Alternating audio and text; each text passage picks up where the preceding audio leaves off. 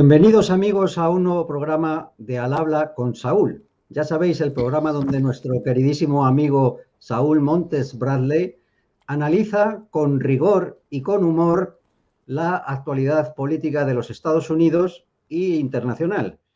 Mm, ya sabéis que aquí analizamos de una manera que es difícil encontrar en otros medios o cadenas, bien porque esos medios son de, de los grandes medios, de lo que se llama aquí el falsimedia y en Estados Unidos las fake news, o bien porque son medios de estos que calificaremos de conspiranoicos, donde te pueden contar que, qué sé yo, que hay una base extraterrestre en, en el subsuelo de Estados Unidos, donde están metidos los chinos o cualquier historia así.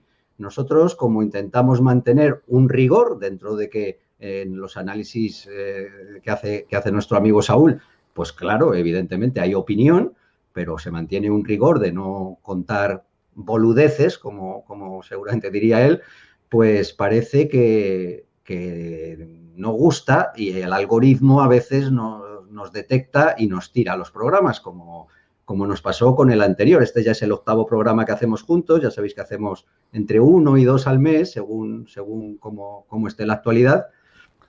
Y, bueno, pues el anterior, que era el número 7, ha desaparecido del canal de YouTube. Puede ser que por el título, el título era consumado el fraude electoral de Estados Unidos, ¿ahora qué? Entonces el algoritmo detecta fraude electoral Estados Unidos, ya no quiere saber nada más y dice, esto lo retiramos. Mientras que otros que están diciendo toda clase de exageraciones o ridiculeces, pues ahí permanecen. Bien, ya sabéis que Bill Gates ha anunciado la creación del Ministerio de la Verdad Mundial, que es una especie de alianza entre las grandes tecnológicas y los grandes medios. Ahí está Microsoft, está, está Adobe, está el New York Times, está la, BBC, etcétera, etcétera, etcétera, para mm, perseguir la desinformación a través de, los medios, ¿no? de, los, de los medios que están a nuestro acceso, como puede ser el YouTube, el Facebook, Twitter, etcétera, etcétera. Es decir, para instaurar una censura que impida que salgan noticias que a ellos no, les interesen. Bien, nosotros vamos a intentar engañar al algoritmo, que tampoco es muy listo, y vamos a ir poniendo títulos más ambiguos. Hoy el programa de hoy lo hemos titulado la presidencia dadaísta de Biden, de tal forma que el algoritmo pensará quizás que vamos a hablar de arte o algo parecido. Entonces, mm, bueno, hablaremos de lo que queramos, hablaremos en libertad como siempre, pero intentando que no nos localicen y no nos, y no nos tiren. Pues sin más, querido Saúl, ¿cómo te encuentras? Bien, salud Cristóbal, qué bueno verte de nuevo. Siempre es un placer. Y, siempre estas conversaciones son para mí un bálsamo eh, que, que, me saca de la hortería cotidiana, de la tontería que uno tiene que escuchar y que hace al título que has puesto. ¿eh? Eh, porque los muchachos del cabaret Voltaire, al final de la Primera Guerra Mundial, rechazaron la lógica, la razón y el esteticismo eh, para abrazarse a, una expresión de sinsentido, de irracionalidad, eh, que para ellos representaba la respuesta a, digamos, a una protesta, a la reacción de la burguesía a sus trabajos. Y hoy vivimos en una sociedad dadaísta. Mm. Eh, Hemos rechazado la razón, hemos rechazado el esteticismo, sin ninguna duda, hemos rechazado el uso de la lógica y nos limitamos como sociedad a la repetición incesante de naderías, de insensateces, de obscenidades a la razón, como si fuera nada, porque lo que importa no es nada más que lo que uno siente. Y yo diría más, perdona. Hoy voy a usar el baño de las señoras en el restaurante al que voy esta noche, porque hoy me siento una señora inglesa del siglo XVII. Y a ver quién me lo viene a discutir. No me llamo Saúl, me llamo Sandy hoy. Todo esto hay gente que se lo toma en serio. Ya te digo, pero, pero Saúl, yo te diría más que no es dadaísta, está muy bien, pero el dadaísmo primero tenía, había gente con mucho talento artístico y había sentido del humor. Yo veo ahora un mundo más, más distópico, más de, de, de Sí, sí, novela no. de ciencia ficción eh, terrible y además eh, con muy mala leche y con mucha tristeza y mucha rabia y en fin, yo veo una situación que a veces asusta, ¿no? De, de a, de a dónde va todo esto. Eh, eh, Es que tienes razón. El, el Mm. movimiento dadaísta era gente con sentido del humor que se burlaba de toda esta tontería. Pues, se Lo, los lo trágico de hoy es que la burla, la, la, la, la, la- ¿cómo podríamos llamar? La risotada gigantesca de los dadaístas frente a la convención de su época, hoy se ha convertido en la convención. Exacto. Estamos rodeados de idiotas. Total, total. Y lo, lo digo sin ningún temor y si ofendo a alguien, pues que se joda. Sabrá por qué se ofende. Entonces, acabo, como tú bien sabes, acabo de estar en la reunión de los conservadores en Orlando, Exacto. en sí. CIPAC. Y para mi sorpresa, ayer aparecen noticias en los diarios de una runa nazi, que en realidad parece un moño, en el escenario. Prueba del nazismo de esta gente. La única gente que yo encontré en CIPAC son libertarios. Son los. Vienen a ser, de acuerdo con estos cretinos, eh, los conservadores norteamericanos son los únicos nazi-onanistas individualistas en la historia de la filosofía. Gente que promueve la libertad individual. La última vez que me fijé en la Carta de Laboro, ellos proponían, ah, qué sé yo, convenciones colectivas de trabajo. Los republicanos se oponen reglamentación de la industria y el comercio. eh, los republicanos se oponen. Y para hacerla corta, la Carta di Lavoro de Mussolini es más o menos la plataforma del Partido Demócrata. Los 25 puntos de Hitler son las reivindicaciones del Partido Demócrata. Y son esos tunantes los que acusan a los conservadores, que son libertarios, individualistas y proponentes del derecho de cada uno de nosotros a hacer lo que se nos venga en gana. Pedazo de fascistas, ¿no? Frustrados. Eh, los acusan de nazismo en función del diseño de un escenario que fue construido por una empresa que generalmente trabaja para el Partido Demócrata y que ha hecho sus donaciones a la campaña del Partido Demócrata, esos son los diseñadores del símbolo, pero que en última instancia es una tontería porque para quienes estábamos allí, el escenario era un bloque horizontal. Los diseños que hayan hecho desde arriba para que la gente camine y que entre de este lado y venga por aquí, eh, no es un metamensaje de ninguna naturaleza. Entonces, hemos llegado a tal grado de deterioro de la conversación que ya no discutimos ideas, ya no discutimos propuestas, ya no discutimos cuestiones filosóficas o políticas, discutimos la última tontería que un infradotado con la educación de un chimpancé de dos años propone relacionando cosas como si fuera Nash a punto de entrar al loquero. Y esos son los medios de comunicación y eso es la que la gente ve. Y esa es la falta de información. Así es, Saúl. Entonces, para suplir esa falta de información, pues tú que has estado ahí, eh, has tenido el privilegio de estar en esta, en esta reunión de la CEPAC, bueno, vosotros lo pronunciaréis de otra manera seguramente, yo lo españolizo. No, eh, tanto, sí, PAC, no estás, tan alejado.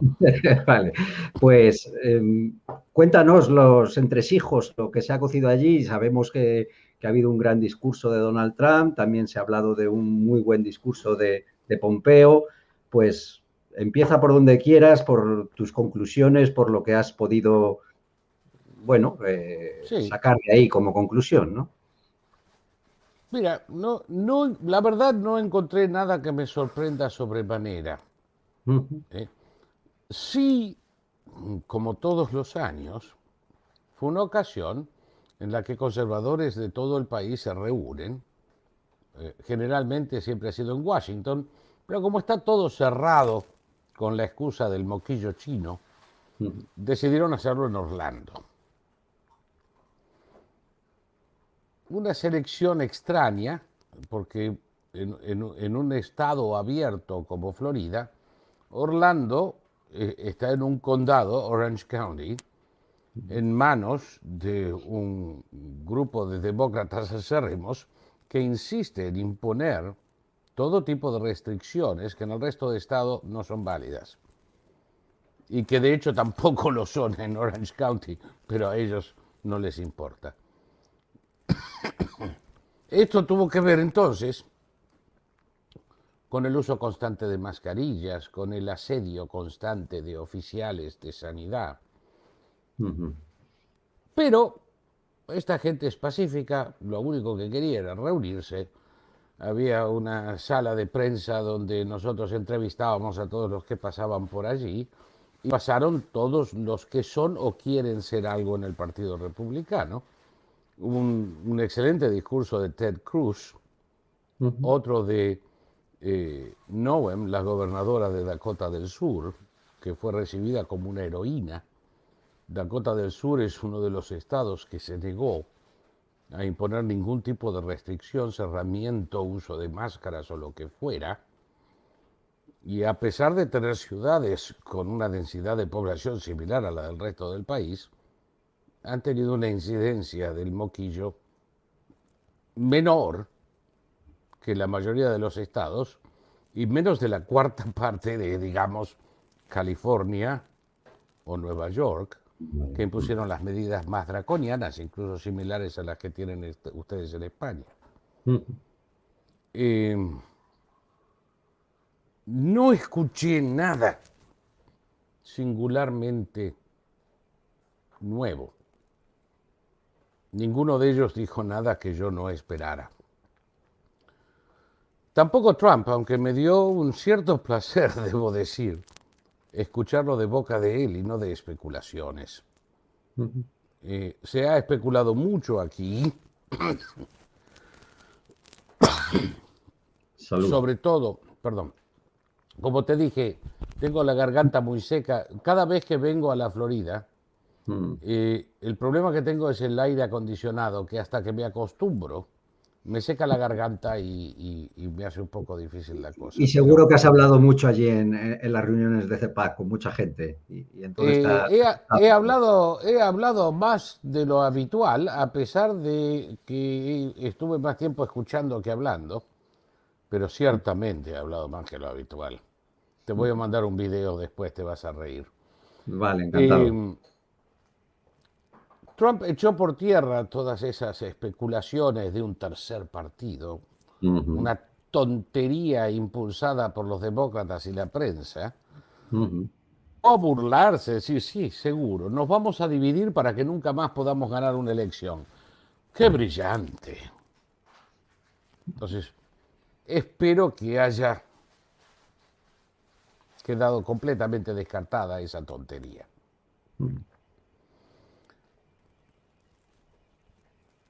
aludió en más de una oportunidad a su, mm, podríamos decir, campaña electoral para el 24. No lo dijo en esas palabras, pero lo dijo, por ejemplo, bueno, eh, pasó esto, pasó lo otro, pasó acá, a lo mejor tengo que ganarles una tercera vez mm. a los demócratas. En, otro, en otra parte del discurso, bueno, porque después de todo esto habrá el retorno triunfal de un republicano a la Casa Blanca. Y, ¿qué podemos decir? Tal vez sea yo mismo. de más de una forma, sin lanzar el lanzamiento de campaña, dejó perfectamente claro que él tiene toda la intención de hacer campaña en el 21 y en el 22 para elecciones estaduales y para elecciones eh, de, aquí se llaman de medio término de senadores y diputados, y que asegurándose una mayoría republicana primero en los parlamentos estaduales y en el Parlamento Nacional, eh, tiene toda la intención de volver a presentarse para la presidencia en el 24. Y eso creo que quedó perfectamente claro. Ciertamente no se está yendo a ningún lado. Aparte de eso, Saúl, creo que también eh, ratificó cosas que tú has hablado aquí de cuál era la estrategia política que había que seguir, ¿no? Con esas, esa, preparación de, esa, de, la, de las elecciones de media legislatura, ¿no? De las del 22. absolutamente, absolutamente, y dio una explicación similar a la que te di yo hace dos programas. Y hablando de eso, hoy hubo una declaración de eh, Pence, ¿eh? donde explicó lo que había sucedido en, el 6 de enero y también dio la explicación que yo di, que él estaba preparado para eh, escuchar las objeciones a los electores de, de, estados que fueran debidamente presentadas y investigar para llegar al fondo de esta cuestión y que el ataque de estos delincuentes al Congreso lo impidió, dejándolo sin más posibilidad que la de cerrar las sesiones lo más rápido posible. Yo te anticipé que eso había sucedido y que eh, eh, eh, hasta creo que hice alusión a Cuibono. ¿Quién gana con esto? Y los únicos que ganaron fueron los demócratas. Y cuanto más se sabe, y se va a saber mucho más en el futuro inmediato, eh, muchas de las mentiras que los demócratas han estado pedaleando en el Congreso, que Trump se negó a mandar la Guardia Nacional, mentira, la mandó el 4 de enero. Pero la alcaldesa demócrata de Washington y Nancy Pelosi se negaron a permitirles estacionarlas alrededor del Capitolio. Cuando la policía del Capitolio pidió refuerzos, Nancy Pelosi se negó a proveerlos. Así es. Y esto, hay algo interesante, y es que, los demócratas se van a arrepentir profundamente de haber pedido a gritos una investigación. Porque los resultados de esa investigación los va a dejar muy mal hecha incluso por gente de ellos. Entonces, Trump también aludió a eso. Y en cuanto a lo que te referías específicamente, sí, el, camino de salida aquí, eh, yo te mandé hace un par de días, hace cuatro días, volvieron otra vez a arrestar un juez de paz y otros tres por cometer fraude, en alguna elección, en algún país, quién sabe dónde, imaginario, producto de alguna novela rusa del siglo XVIII, en Texas. Y la única forma de, si no evitar completamente, que creo que es imposible, pero al menos de reducir la incidencia de esa actividad fraudulenta, es la eliminación de los votos en ausencia. Y si no, eliminación completa, que es mi ideal, por lo menos su eliminación al punto que sea un evento raro y esporádico, que sean muy definidos quiénes pueden, bajo qué condiciones. Trump se refirió a eso. Se refirió, como yo vengo diciendo desde hace años, que hay que dejarse de tonterías con esto de votar durante un mes. Que la gente va votando y los votos se van poniendo en una sala que a lo largo del mes es visitada por Dios y María Santísima y quién sabe qué cuerno se hace y deshace allí. Que la votación debe ser en un día, el día de la votación y basta.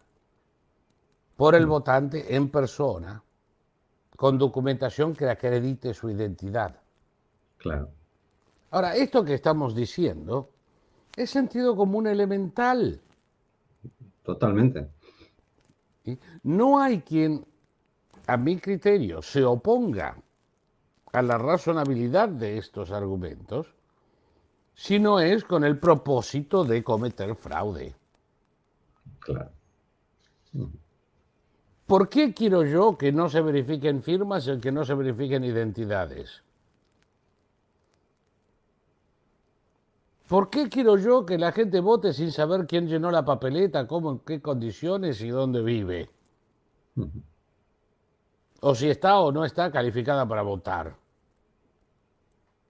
Hay un solo propósito para eso. Y Trump en su discurso finalmente, después de cuatro años de estar a la derecha, izquierda, centro, arriba y abajo de este asunto, que van a cometer fraude con los mm, votos en ausencia. Bueno, pero algunos votos en ausencia son buenos, pero en realidad, si están bien controlados, como en la Florida, está bien, pero si... aquí no hay lugar para medias tintas. Claro. Una mujer no puede estar un poquito embarazada. O lo está o no lo está. Y es lo que pasa con esto, o es fraudulento o no lo es. Claro. Entonces, el plan, digamos, sería el, ir controlando esas legislaturas estatales porque, como nos explicaste en algún programa, cada una tiene su ley electoral y cada, y cada estado puede, tiene que modificarla en su propia ley electoral, ¿no? Irlas consiguiendo las mayorías republicanas y eh, obligar a ese cambio, ¿no? Y a eliminar todos estos sistemas de voto poco controlables, ¿no? Iría por ahí todo. Los demócratas que se ven venir esto, ¿Eh? Porque contra la publicidad de los medios, contra la propaganda mediática, como dirían ustedes, eh, los demócratas no ganaron tanta elección, quedaron con el poder dividido en el Congreso, tanto en el Senado como en representantes, con cero mayoría o con una mayoría de cuatro o cinco. Y están tratando de presentar un proyecto de ley que esencialmente le arrebata a los estados la función constitucional de organizar las elecciones en cada uno de ellos para imponer reglas nacionales que legitimicen todos los actos criminales que se cometieron en noviembre. Que legitimicen el el voto por correo, que legitimicen la, acá lo llaman vote harvesting, que es cuando un ciudadano se presenta eh, eh, al puesto de votación, digamos, con una camioneta con 30.000 votos y hay que aceptarlos.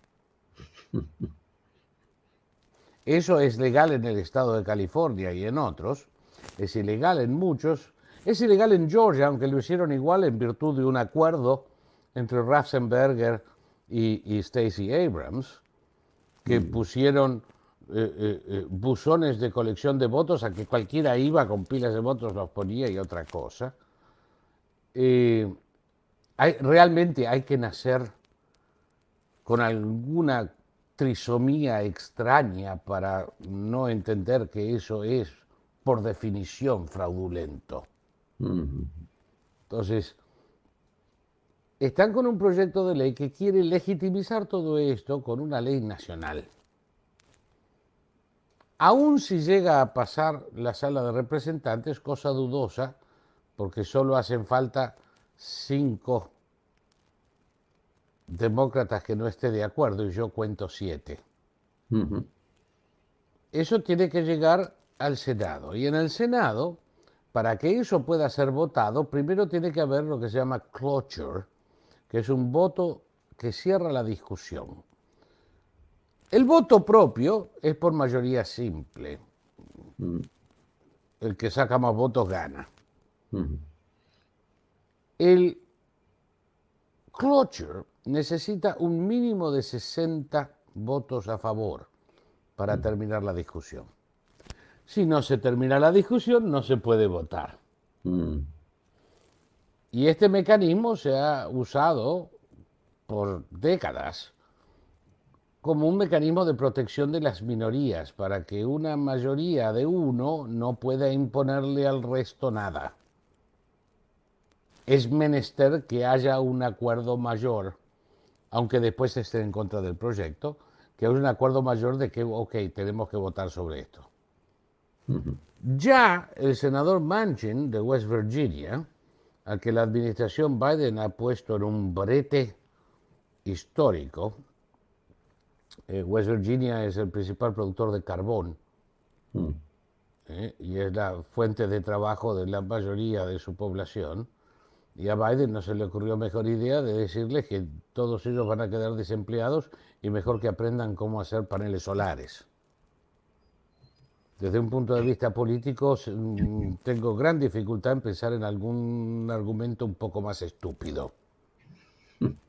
En consecuencia, el bueno de Manchin eh, ya anunció en el Senado que se va a oponer a un voto que han propuesto allí para terminar con cloture, para que no sea necesario los 60 votos.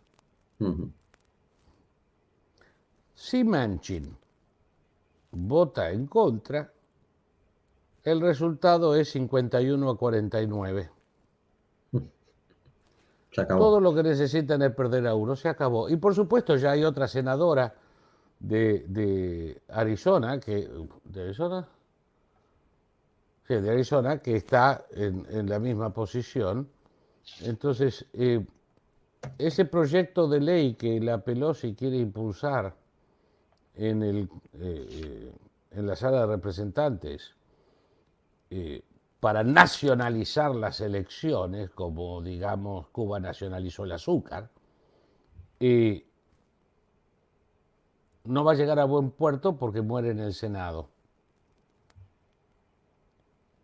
Y esto sigue.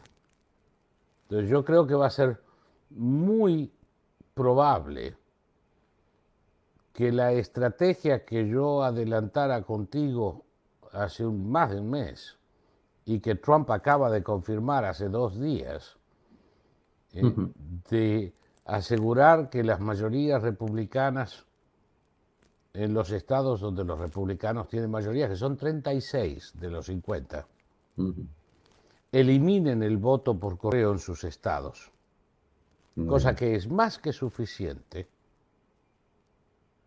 para que no pueda haber una repetición de noviembre.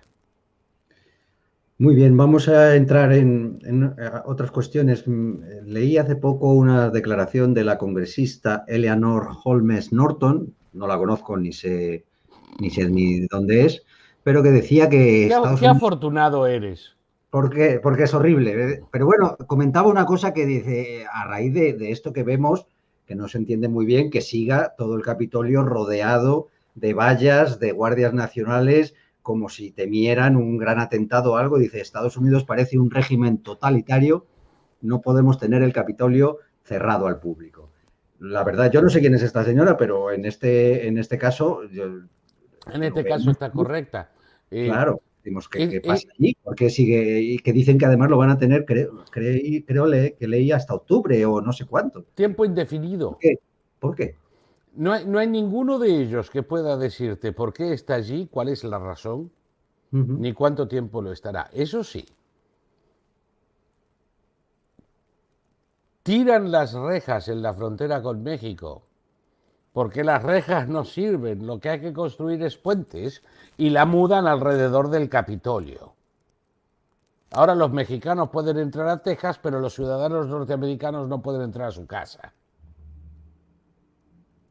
O sirve o no sirve. Si no sirve, ¿para qué cuernos lo están poniendo? Claro. Si sirve, ¿para qué cuernos la están sacando? Pero todo parece apuntar a que las cosas son lo que yo quiero que sean en cada momento, lo uno y lo contrario, sin solución de continuidad.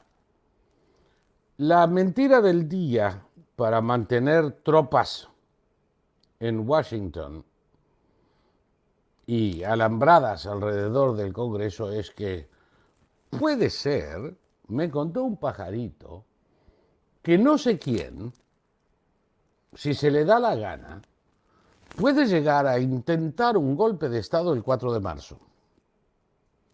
Esto me hace acordar a los asíricos de Brooklyn esperando la llegada del Mesías en diciembre de 1994, que estaban en el Shul de Brooklyn cantando y celebrando porque el rabino les había dicho que ese día, a las 11 y 53 de la noche, iba a llegar el Mesías. Y a las 11.53 dejaron de cantar. Y se pusieron a esperar. Y a la una de la mañana todavía estaban calladitos porque seguro el ómnibus llegó tarde. Y a las dos de la mañana finalmente el rabino dijo, caramba, me parece que me equivoqué en la fecha. Me voy a calcularla de nuevo. Y se fueron todos a su casa. Aquí esto es verdad, no lo estoy inventando. Yo lo, lo vi por televisión enterito, porque era extremadamente divertido. Aquí es lo mismo. Hmm. Vamos a esperar hasta el 4 de marzo, al mediodía, rodeados de la Guardia Nacional y alambradas. Y el 4 de marzo habrá de venir e irse y no habrá de pasar un cuerno. Y entonces van a decir, me equivoqué, era el 4 de abril. El objeto de esto es intimidación, nada más. es, es, el mismo objeto, están prohibiendo libros. Ya no se trata de una loca de atar bibliotecaria en algún pueblo de Iowa que toma los libros de Mark Twain mm. y los quema porque son racistas. El grado de ignorancia de esta gente es enervante. O el pastor de la iglesia EME de South Boston, que hizo piquetes delante del teatro local porque el teatro local había tenido el tupé de anunciar la muerte del ruiseñor. Una obra racista. La muerte del ruiseñor fue el, más, ¿cómo podría decir? la más emotiva condena a la esclavitud, el racismo y la segregación, jamás escrita en este país. Y este imbécil que nunca lo leyó, porque no debe leer ni los chistes de la goma de mascar. Estaba allí haciendo piquete porque alguien le dijo que en un diálogo había una palabra muy fea. Y las palabras feas no se pueden usar. ¿Qué clase de idiotas son? Entonces, la misma gente que levanta vallas alrededor del Congreso, que se negó a, disponer de las tropas de la Guardia Nacional el 6 de enero, porque Trump quería proteger el Congreso y ellos no. Ahora quiere protegerlo ad infinitum y que todos veamos esto como si fuera Mombasa después de un golpe. Es la misma gente que quema libros. Acaban de prohibir ahora la, publicación de libros para niños del doctor Seuss, que son clásicos de la literatura infantil de Estados Unidos y algo anodinos. Mm.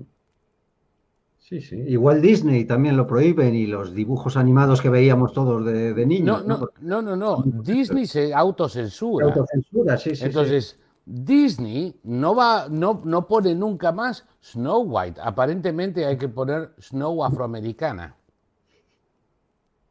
Porque es demasiado blanca Snow White. Y a los Muppets les ponen los teleñecos los conocemos aquí. teleñecos los llaman, son esas noticias, ¿eh? que el contenido es ofensivo.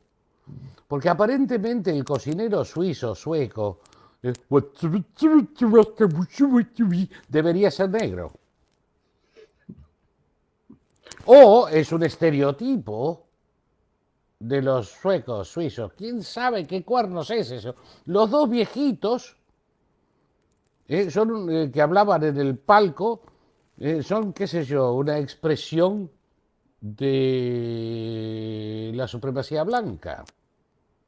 ¿Y por qué la rana es verde?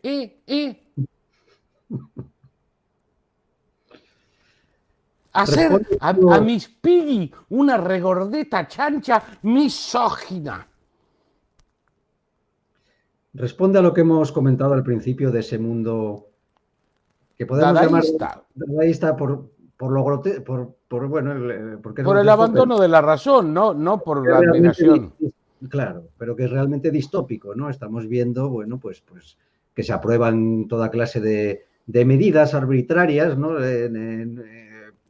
aquí en España va dividido por comunidades autónomas, ah. cada día es un, es un disparate. Si, si, tú estás en un pueblo que está al lado de otra comunidad autónoma, pues te puedes recorrer 300 kilómetros para irte a la otra punta de la comunidad autónoma, pero no puedes pasar al pueblito de al lado, o aquí cierran los bares a las 6 y allí a las 9, y es todo así, ¿no? En Estados Unidos... Oye, en Estados Unidos que hay 12 estados ya que han eh, prácticamente eliminado todas... Hay, hay, hay un estado, Dakota del Sur, que nunca las implantó.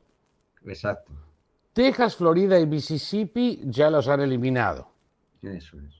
¿Eh? lo que no le impidió a la chusma que gobierna Orange County a forzar a todos los que estaban en CPAC a ponerse máscaras hasta en el esfínter.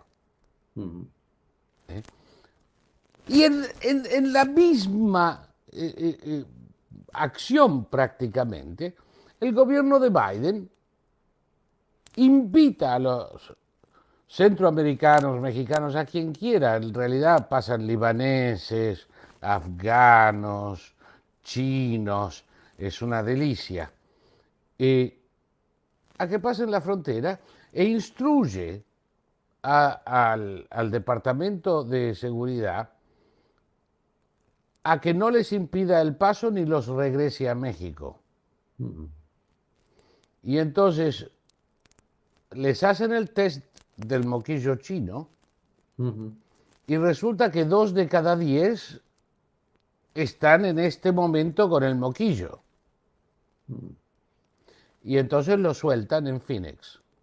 Entonces a la gente de Phoenix le usan usar máscara y pañales de acero.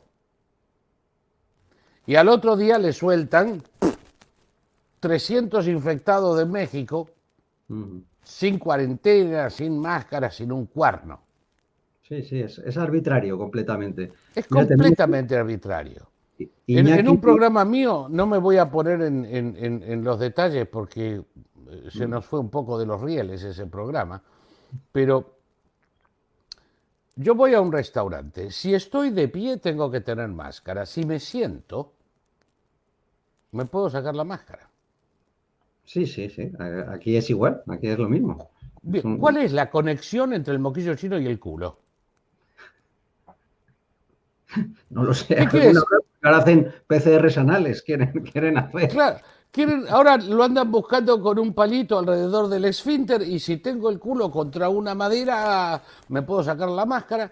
Eh, entonces, ¿cuál, ¿cuál es la conexión anal del moquillo chino? ¿Cuál es esta obsesión de esta gente?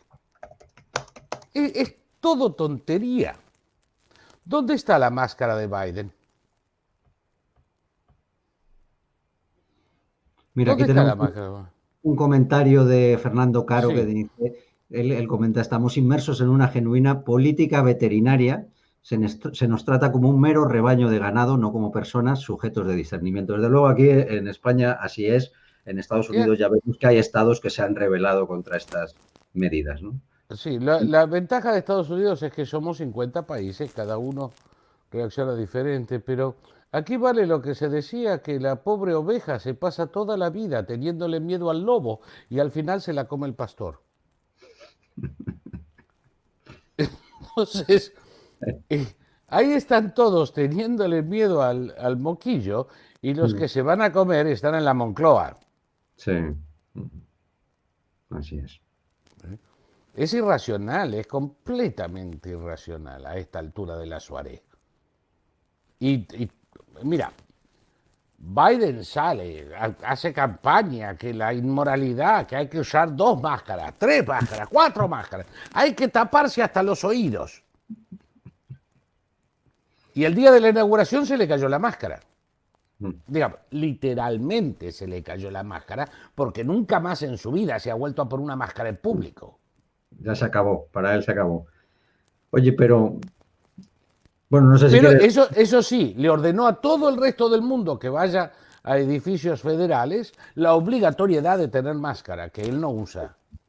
Claro, claro. Aquí es igual, aquí ves a los políticos en la playa, en tal, en todo lo que los demás no, podemos hacer, salvo eh, incumpliendo la, legalidad, la absurda legalidad que ellos van aprendiendo. Luego encuentras fotos de ellos incumpliéndola continuamente. Por supuesto, porque estas reglas son para la gentuza, para ustedes, ato de ignorantes que nos prestan atención. Para, para el ganado, como decía el amigo Fernando. Oye, y, entonces vamos a entrar también en esta, en esta presidencia dadaísta, porque creo que te estás, lo estás pasando muy bien escuchando a veces las, declaraciones. Aquí es sorprendente, a veces yo veo vídeos que parece que, que Joe, Joe Biden, Sleepy Joe, está, no sé, está como, como completamente ido y no sé qué hay de esto, no sé si son que se hacen cortes para ridiculizarlo o si realmente está ahora mismo la nación más potente del mundo dirigida por un auténtico demente. O sea, y si es así, mi pregunta es, ¿quién gobierna realmente Estados Unidos? Porque ¿es Sleepy Joyce o es Kamala Blowjob? Ninguno de los dos. Ninguno de los dos. Ninguno de los dos. ¿Qué está eh, pasando? Kamala no puede gobernar porque está con la boca llena. Eh, no puedo evitarlo, no puedo evitarlo. Tiene un asunto entre piernas, pero... Eh, José Vide, que yo te dije una vez, cuando tenía 40 años era un incoherente. Mm. No solo no ha mejorado con los años, ha empeorado. Eh, hay una razón por la que no ha habido aún una conferencia de prensa. Cuando Trump hacía una conferencia de prensa por semana, protestaban que no había transparencia. Ahora no hay ninguna, ni la va a haber. Es imposible hablar con él sin un libreto. Y con el libreto se pierde. Bueno, buenas tardes a todos. Me da un gusto enorme verlos aquí. En mi tía andaba en bicicleta y cuando se cayó y se rompió la frente, por eso a mí los pescaditos me gustan.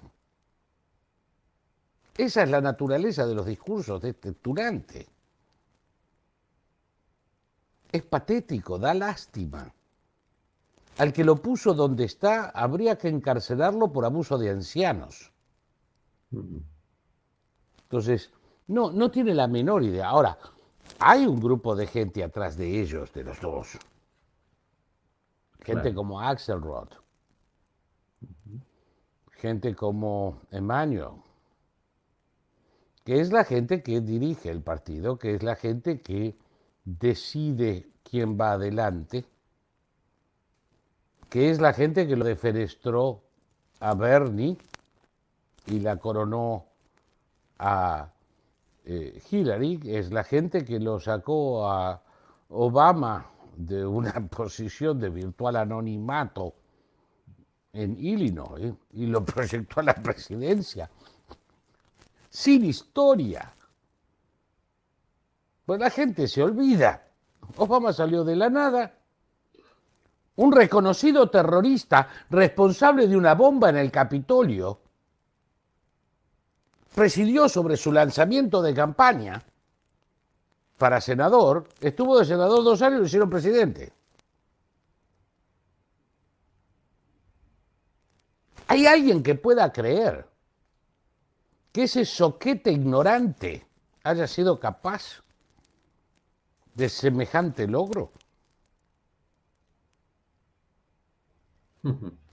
Porque nosotros nos reímos de Biden, pero Obama hizo campaña eh, porque estoy tan contento de estar aquí, he estado trabajando duro en los últimos días, he visitado a los 57 estados. 57. Se añadió y me faltan dos más. O sea que según ese idiota había 59 estados. Por supuesto que voy a hablar con Sarkozy, porque los próximos 14 años vamos a tener que ponernos de acuerdo todos los días. 14 años pensaba estar en la presidencia, ese idiota. Claro, la presidencia francesa es de 7 con reelección 14, cálculo que se puede hacer, aunque sabemos que a Sarkozy no lo reeligieron, así que los 14 tampoco funcionaron para él. Mm. Pero ¿por dónde se le pasó en la cabeza a, este cretinito que él iba a tener 14 años de presidente, el de los 57 estados? Y mientras él decía esas tonterías, la prensa nos decía que Obama era siempre la persona más inteligente en la habitación. Él es la persona más inteligente en la habitación cuando está cagando y solo. Y aún así creo que sale segundo. Entonces, esta gente no son realmente los líderes del partido. No lo fue Obama, ciertamente no lo fue Hillary, y decididamente no lo es este pobre viejito con Alzheimer. Que están poniendo ahí delante de la gente para que haga el ridículo un día sí y otro también. Yo te he pasado videos, está firmando una orden ejecutiva y, se da vuelta y dice, no sé lo que estoy firmando. Y Kamala Harris le dice, firma, firma, que yo después te cuento. Lamentable, ¿no? es patético. Es patético. Es patético. Y los que están atrás no son mucho mejores. La secretaria de prensa, que era una idiota insigne cuando era vocera de John Kerry en el Departamento de Estado, ya está batiendo récords de tontería. La llaman Circle Back Gen. Porque la respuesta a todas las preguntas, mira, voy a tener que dar una vuelta y volver. Voy a tener que dar una vuelta y volver con la respuesta. No tiene ninguna respuesta, no la va a tener nunca. Y cuando se anima a dar una respuesta, está tan desconectada de la realidad que hasta el New York Times y CNN le están empezando a tomar el pelo.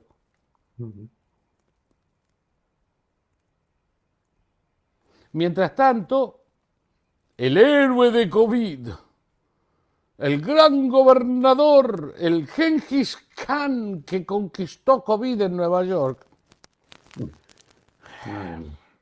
Madre mía, verdaderamente. Mira, en la Florida, que, que no cerró nunca, 430 muertos por billón.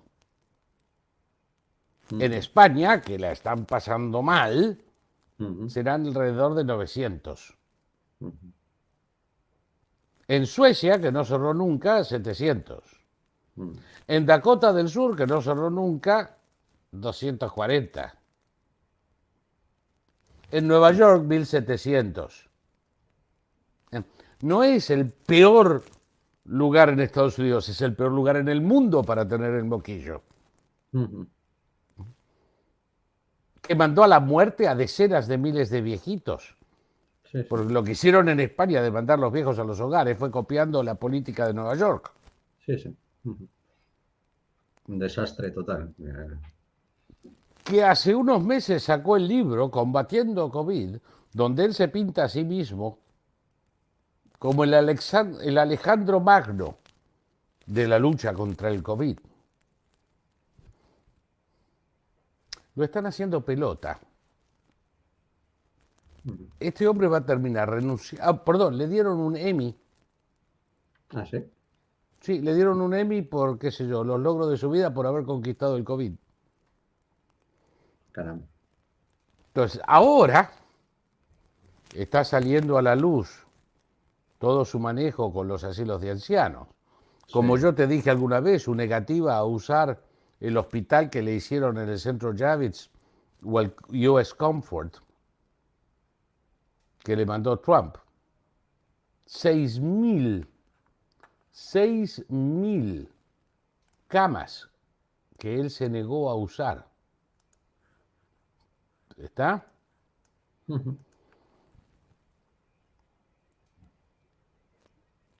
Ahora empezaron a salir mujeres que me tocó el culo, que me hizo una proposición deshonesta, que me quiso dar un besito. Mm. Y parece que 17 mil viejitos muertos no le mueven un pelo a nadie, pero una señorita que dice, no, me miró raro, eh, es lapidario. Sí, sí. Así estamos aquí igual. ¿eh? Entonces, eh, Cuomo está a punto de morir por su propia espada. Todas las canalladas que él le hizo a otros le están sucediendo a él porque parece que toda, toda esta, todo este pintarse a sí mismo como el héroe de COVID, que por supuesto era con el objeto de convertirse en el próximo líder del partido. Él ya se veía como presidente en el 24. Parece que al partido no le gustó mucho la idea, entonces lo, están sistemáticamente destruyendo. Viene el fin de los cuomos. Y yo me voy a comer un buen plato de espagueti para celebrarlo. Pues mira, te quiero que pases, mira, unas cuestiones que es de nuestro amigo Jorge Sánchez de Castro, que estuvo el otro día con nosotros en un programa, creo que quedó muy bien, mm. sobre economía. Mm, comenta, creo que los votantes de Biden tienen derecho a solicitar la nulidad de su voto por vicio de consentimiento. Y pone el siguiente, Iñaki, si puedes, si los votantes de Biden hubieran conocido su estado de salud, dudo que le hubiesen votado. ¿Cómo ves este? lo, que puedo decirle a Jorge es, primero, que no existe tal cosa en la jurisprudencia americana. No me gusta, no me gusta, lo quiero hacer de nuevo. No se puede. Ya está. Mm. Segundo, que Biden no es una figura desconocida.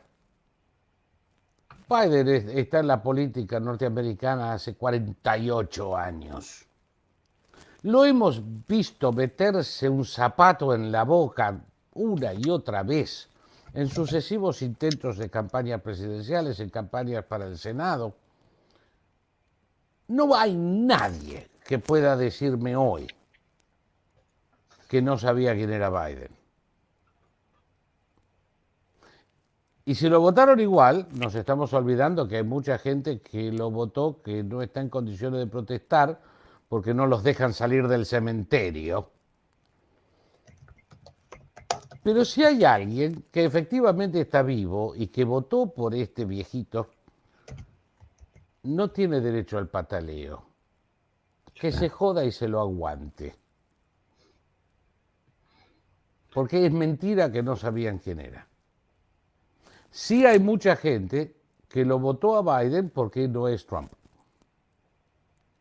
Eso es verdad. Ya. Y ahora no les gusta lo que tienen.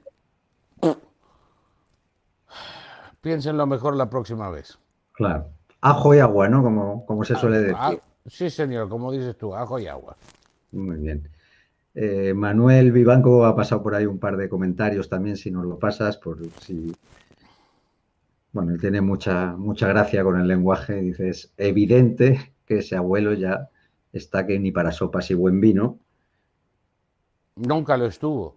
Nunca lo estuvo, claro. Nunca lo estuvo. Eh, eh, para buen vino nunca lo estuvo, porque creo que sería incapaz de apreciarlo. Eh, Además, está, tú te imaginas que y la, familia que ha criado, que es el mejor ejemplo de la naturaleza de ese hombre. Hay un pobre niño en Estados Unidos hoy, cuya madre es una puta, su padre un drogadicto y su abuelo el presidente de los Estados Unidos. Tremendo. Linda familia. Linda familia, sí, sí. Y el drogadicto que se, que se pegaba el gran filete con la cuñada y con la sobrina. Sí, sí, sí, Y, Eso sí, ¿eh? son muy católicos, son muy católicos. Cuando fue a México se llevó el rosario de su hijito para visitar la, el, qué sé yo, algún santerío. ah, sí, la iglesia de, de... Ah, no, de, me viene a la cabeza Montserrat porque me hablaste de Cataluña. ¿eh? Pero se, fue a visitar a no sé qué virgen, que me da la impresión que en México y en Estados Unidos las únicas vírgenes están en altares. Guadalupe sería o... Guadalupe, la Virgen de Guadalupe. Se fue a la Virgen de Guadalupe con el, rosario del hijo y, y, tú miras lo que hacen y dices, hombre, cuando van a sacar una hostia el santo copón se quema.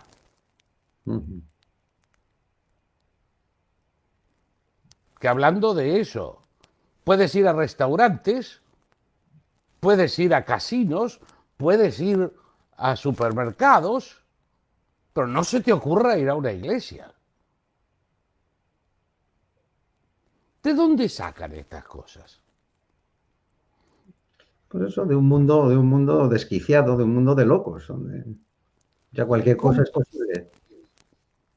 Cualquier cosa es posible. No, tiene sentido, ¿verdad? No, no tiene sentido. Y por cierto, que has hablado de, la familia y del hijo, el caso este de Hunter Biden, del portátil, de todas las esas de corrupción, eso supongo que sigue su, vía judicial o su investigación o, no. Eso, sigue su vía, venía la investigación de antes. Por supuesto que, están haciendo lo imposible para ponerle un palo a la rueda a esa bicicleta. Yo no estoy seguro cómo va a terminar. Ya. Cuando llegó la hora de enterrar ¿eh? la, criminalidad de las acciones de Hillary Clinton, mm. no tuvieron ningún problema. Claro. No tuvieron ningún problema. Cuando llegó la hora de inventar conspiraciones y falsificar información para las cortes, tampoco. Y esa es la misma gente que hoy está a cargo de investigar las acciones del criminal corrupto, drogadicto del hijo de Biden. No creo que llegue muy lejos. Realmente no tengo ninguna esperanza para eso. Desde luego de los medios ha, desaparecido completamente. Eh, Saúl. Nunca eh, lo dejaron. Nunca lo y dejaron. perdón, y, y cuando el New York Post se le ocurrió publicar datos verídicos. Twitter lo eliminó y Google lo eliminó y nadie lo pudo ver. No, eso de las tecnológicas pues va a más. O sea, creo que ahora le han, le han cerrado también o le han echado de, todas las redes a Giuliani, ¿no? Leí el otro día en algún lado. O sea, que ellos se han, se han, erigido en los grandes censores, en el Big Brother, y, parece que no hay, no hay mucho que hacer por ahora, ¿no? Hasta si no se consigue aprobar esas, esas, esas leyes que les conviertan en editores y por lo tanto eh, sean responsables de aquello que se publica, ¿no? No Pero... van a ser, porque esta, gente responde a las directivas del Partido Demócrata. No hay ninguna posibilidad de que le saquen ninguna protección en los próximos cuatro años. Aún si obtenemos un parlamento republicano en el 22, sin la firma del presidente no se puede hacer nada. Así que no hay ninguna posibilidad. Esta gente va a seguir controlando el diálogo. no hay, que hacerse ilusiones. De acuerdo. Mira, nos comenta Manuel eh, que hace unos días precisamente un obispo estadounidense, no, no sabe quién, no recuerda el nombre, dijo que al contrario de lo que se propaga, Biden no tiene nada de católico. Creo que dijo exactamente que era el menos católico de los presidentes, que no ha habido, no ha habido muchos presidentes católicos en Estados Unidos. este, es el, este, es el, segundo. Es el segundo, efectivamente. ¿Eh? Y, el anterior, menos mal que tenía la espalda rota, porque si no, no se salvaba ni la Estatua de la Libertad. ¿Eh? Porque los dos presidentes católicos que ha tenido Estados Unidos son dos corruptos que no han dejado mandamiento por violar ni pecado capital por cometer. Esa es la opinión de ese buen obispo, porque no está excomunicado, el Santo Padre lo quiere mucho y no veo que vaya a haber mucho problema. Entonces, ese obispo cree que Biden no es suficientemente católico. Te puedo traer una docena de obispos de Sudamérica que lo comparan con Cristo. ¿Eh? Acuérdate que también en la iglesia hay diversas corrientes de opinión. Sí, sí, sí. ¿Eh? Los muchachos de la teología de liberación deben estar contentísimos con Biden en este momento. Claro. Mm. Sí, el Papa seguramente también, ¿no? Porque desacuerda. Bueno, pues llevamos un poquito más de una hora, Saúl, y me gustaría comentarte. imagínate que es un presidente católico que acaba de liberar fondos de Estados Unidos para ser utilizados en abortos alrededor del mundo. Cierto. ¿eh? Que desde un punto de vista de la iglesia no debe ser muy bueno. Se me ocurre, qué sé yo. Claro. Pues y aparte de las... ¿eh? No, perdona, acaba, acaba. Creí que habías terminado. Sí, y aparte de las opiniones de ese obispo aislado, yo no he escuchado mucho. Ya. No, no, no ha habido ninguna protesta de, nadie, ¿no? Por esas, por esas cosas que, va aprobando, ¿no? Por ejemplo, esto del aborto es muy significativo, pero vamos, ahora mismo ya la, la, iglesia, la dirección que lleva, pues parece que, que, todo esto no importa, ¿no? Ahora, ahora importa más que si el calentamiento global, que si, qué sé yo, toda clase de... La misma agenda, de, la misma agenda que La misma agenda desde siempre. Pero, qué sé yo, como viene la mano, van a terminar haciendo abortos en hospitales católicos con fondos de Estados Unidos. No te quepa duda. Pues quería, quería que, ya te digo que ya nos hemos ido un poquito de la hora y ya sabes que no me gusta que se alargue porque además luego tenemos problemas si tiene más de hora y media para ponerlo en otros canales. Pero hay un tema que aquí salió hace unas semanas, yo creo que en Estados Unidos lo conocéis desde hace más tiempo, pero bueno, a mí sí me llamó mucho la atención. Sacó un, vídeo, eh, Libertad Digital, de un, de un agente del Partido Comunista Chino, que se llama, lo voy a apuntar aquí porque no me acuerdo, Di Dongsheng, comentando cómo, eh, y además riéndose, ¿no? De cómo eh, podía corromper los países occidentales, sobre todo se refirió a Estados Unidos, dijo que tenían muchos agentes eh, comprados, dijo, insinuó que también Wall Street estaba en realidad trabajando para ellos e incluso por algunas insinuaciones, pues como si ellos hubieran tenido algo que ver o, influencia en, en, que llegara Biden a la presidencia, como si pudiera ser una especie de monigote al servicio de los intereses de China. ¿Qué hay de esto? ¿Es, real? ¿Estaba el chino? El, chino es real, es un profesor universitario, un, mm. tontito de siete suelas, no vale mucho. Eh, esos valen tres pesetas la docena. Em, ese video yo lo vi hace un año prácticamente, eh, es, más antiguo que eso. ¿Qué dice ese tonto que no sepamos? Los chinos tienen espías. No me digas, joder. No se me había ocurrido. Los chinos tienen el propósito de influenciar la política norteamericana. Caramba, me pregunto qué hubiera pensado Mao de eso. Digamos, no hay nada que se diga ahí que tenga ningún valor, ni que aporte nada nuevo a la discusión, ni que revele un cuerno. Lo que no dice es que hace tres años los servicios de inteligencia de Estados Unidos eh, pescaron la lista completa de operativos chinos alrededor del mundo. Y eso recién nos enteramos hace dos meses porque mientras tanto les hemos estado poniendo. ¿eh? Eh, no van a salir corriendo para que ellos sepan cuándo escaparse. Eh, es una de las razones por las que supimos de Fang Fang, la agente china que andaba cepillándolo a Swalwell, el diputado demócrata presidente del Comité de Inteligencia, que se pasaba serrucho a la gente china.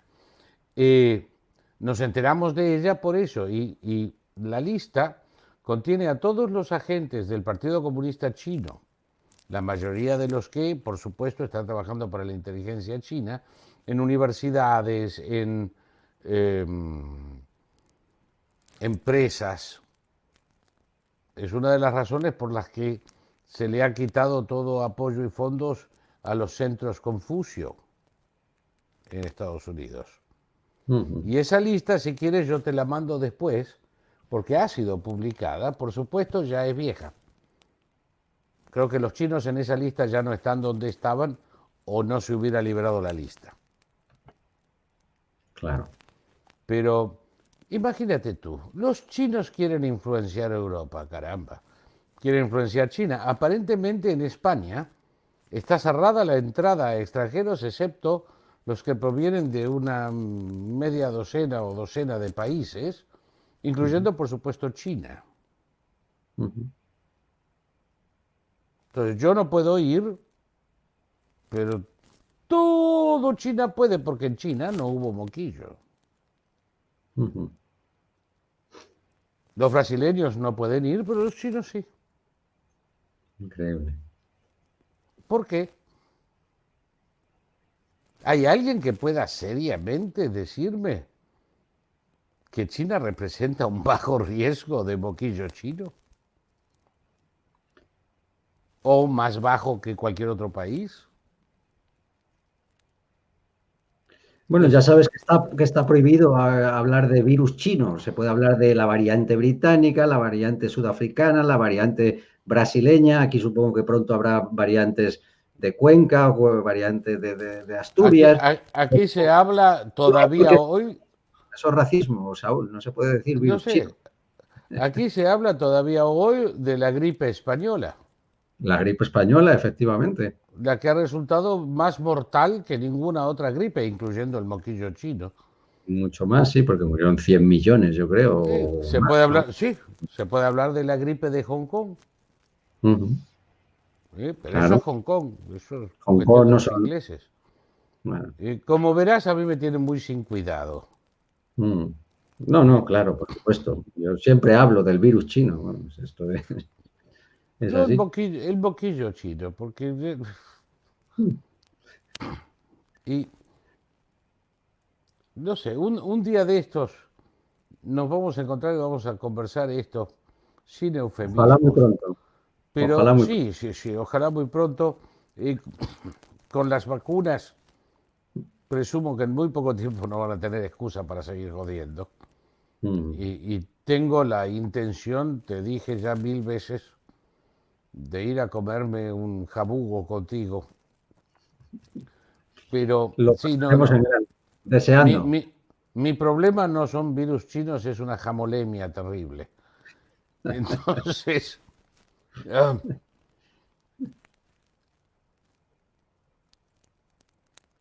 nunca voy a terminar de entender, sin embargo,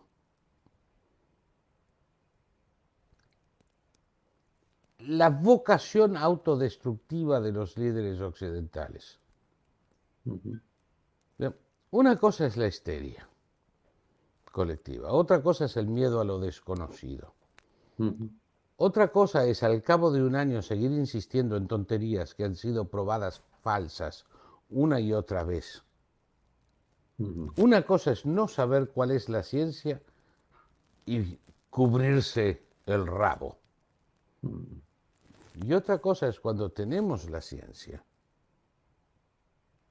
y seguimos insistiendo. Sí, parece que respondiera a un programa o agenda de no sé con qué objetivo, aquí desde luego de arruinarnos. Porque no, no, se me ocurre, digamos, porque eh, eh, la razón por la que yo no caigo en teorías conspirativas mm. es porque ¿qué propósito sirve a quién arruinar a España, Italia? ¿Cuál, ¿Cuál, es el propósito de arruinar la economía mundial? Si fuera en un solo país, sería más fácil mm. tratar de determinar quién se beneficia, quién no. Pero aquí. Bueno, hay que ver quién se beneficia de ello, quién gana, quién está ganando dinero, que no sé, yo veo grandes corporaciones que se pueden hacer con el control de, muchas, de muchos negocios y de, la riqueza real de, un país. lo único que yo veo concreto es la consolidación de poder económico en corporaciones fascistas. La eliminación de pequeños comerciantes, de empresas independientes, que no tienen los recursos. Eh. Que no tienen los recursos. Ahora, lo que yo no sé y si eso es un objetivo o simplemente una consecuencia. Eh, eso no veo lo suficiente para decirlo. Eh, hay gente que, que dirigió estas políticas con el propósito de favorecer a esas grandes corporaciones fascistas. Y no uso corporaciones en el sentido inglés, sino en el sentido italiano del Estado corporativo. Eh, no en el sentido de empresas. Entonces, ¿hubo un, designio de llevarlo hacia ese lugar? ¿O simplemente hubo incapacidad, incoherencia, ignorancia y miedo irracional que dio como resultado lo otro? Al fin de cuentas terminamos igual, pero en un caso hay alguien organizándolo y en el otro caso no es nada más que una epidemia de idiotez. Pero generalizada en el mundo entero. Eh, sí. no, es, no es difícil porque los medios de Estados Unidos son repetidos en todo el mundo, entonces toda esa irracionalidad frente al virus. Fue republicada en todo el mundo y, el miedo, eh, la histeria irracional la, reacción refleja, fue virtualmente la misma en todo el mundo. Entonces, eh, este país cierra las fronteras, entonces los idiotas de aquí dicen, pero ¿cómo es posible que ellos cierren las fronteras si nosotros todavía estamos en veremos? Ah, bueno, no, hay que cerrar las fronteras. ¿Por qué? No tengo la menor idea, porque fulanito la cerró. no sé hasta qué punto hay una acción coordinada o simplemente una sucesión de acciones reflejas, impensadas, ignorantes, que es la única razón por la que se me ocurre. Vino después la reacción de callar a todo aquel que dijera, señores, el emperador está en pelota. Sí, señor y no, no, cada uno que lo dijo le han caído encima. Claro. Hay un par de comentarios de, espectadores, de Jorge, que antes ha, bueno, aparte de, aparte de muchos elogios que, voy viendo por ahí, pero bueno, eh, por ejemplo, Jorge, que tiene unas teorías que te mandaré para que, para que veas, dice, es la destrucción creativa de Schumpeter. Luego, eh, Fernando Caro, eh, vamos a unirlas y ya, si quieres, comentas y, acabamos con ello. Quiprodes dice, en Europa se beneficia Alemania, podrá repartir Europa con Rusia, de la que depende para su suministro de gas, y España está a precio de saldo a cuenta de su deuda. Entonces, mm, bueno, pues ellos sí ven ahí unas, unos intereses, digamos, detrás, o sea, no, algo que no es simplemente explicable por la estupidez evidente e innegable de nuestros dirigentes políticos. ¿Cómo lo ves? Sin, ninguna duda. Lo único, yo no estoy tan de acuerdo en repartir nada con Rusia, que los rusos no están en condiciones de demandar la mitad de nada. Ya. Eh, eh, eh, Rusia es, un país de mierda con un producto bruto menor que el de Brasil. un producto bruto per cápita similar al de Haití. un ejército inexistente, una marina que solo sirve para matar marineros mandándolos al fondo del mar en submarinos que no funcionan. una farsa aérea incapaz de, hacer más que alguna excursión de turismo. Eh, yo creo que se habla mucho de Rusia y no creo que la gente tenga conciencia del grado de deterioro de Rusia. Entonces, eh, aparte de eso, sí, eh, Alemania se beneficia hasta cierta medida, se beneficia. Ciertamente lo, que hemos estado viendo no es tan claro en ese caso. Alemania se beneficia más con Europa funcionando y el euro. Pero cuando cesa la actividad económica y empiezan a salir fondos de las arcas y la población alemana se está metiendo los Mercedes en el trasero, porque no tienen a quién cuernos vendérselos, porque está el mundo paralizado no sé cómo se benefician todavía. ¿Eh? España está en saldo no por su deuda, que no es mayor que, digamos, la de Bélgica. La deuda belga es el 180% del Producto Bruto belga. Es mayor que la española. Hmm. Es mayor, sí. Entonces, no, no se puede hacer una, conexión lineal con eso. Eh, España está en saldo porque eh, una parte importante del producto, de bruto, del producto bruto español, no el producto de brutos que ese abunda, eh, el producto bruto español, aparte, si no la más importante, la segunda, es el turismo es, la gente que viene a vacacionar a la Costa Brava.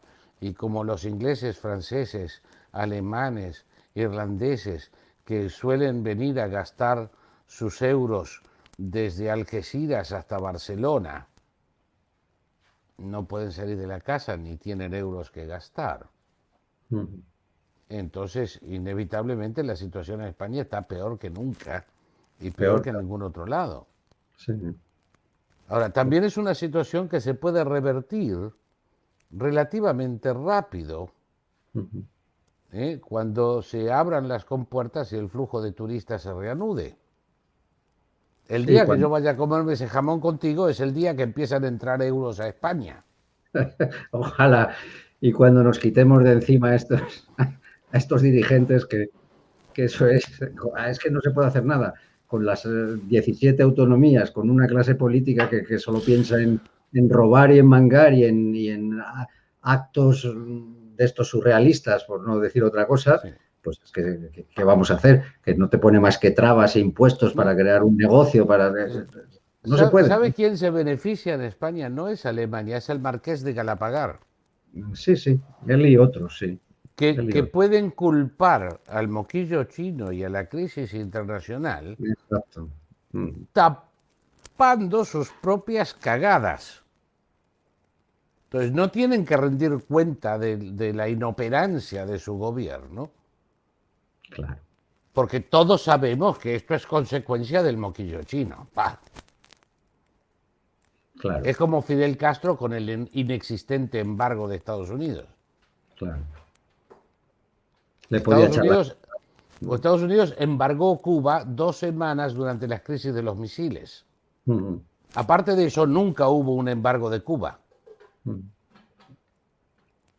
Pero la culpa de todos los males la tenía el embargo y con eso el pueblo cubano resistía los fallos cotidianos del gobierno comunista de Cuba. Entonces, ¿quién se beneficia con esta crisis en España? Los socialistas en el gobierno. Claro, claro. Eso es. Pero no puedo atribuirles a ellos solos esta hecatombe porque es un fenómeno mundial. Si fuera solo en España, digo, la hicieron ellos. Claro. Pero como es mundial, puedo decir que ellos se aprovechan, pero no que lo hayan planeado.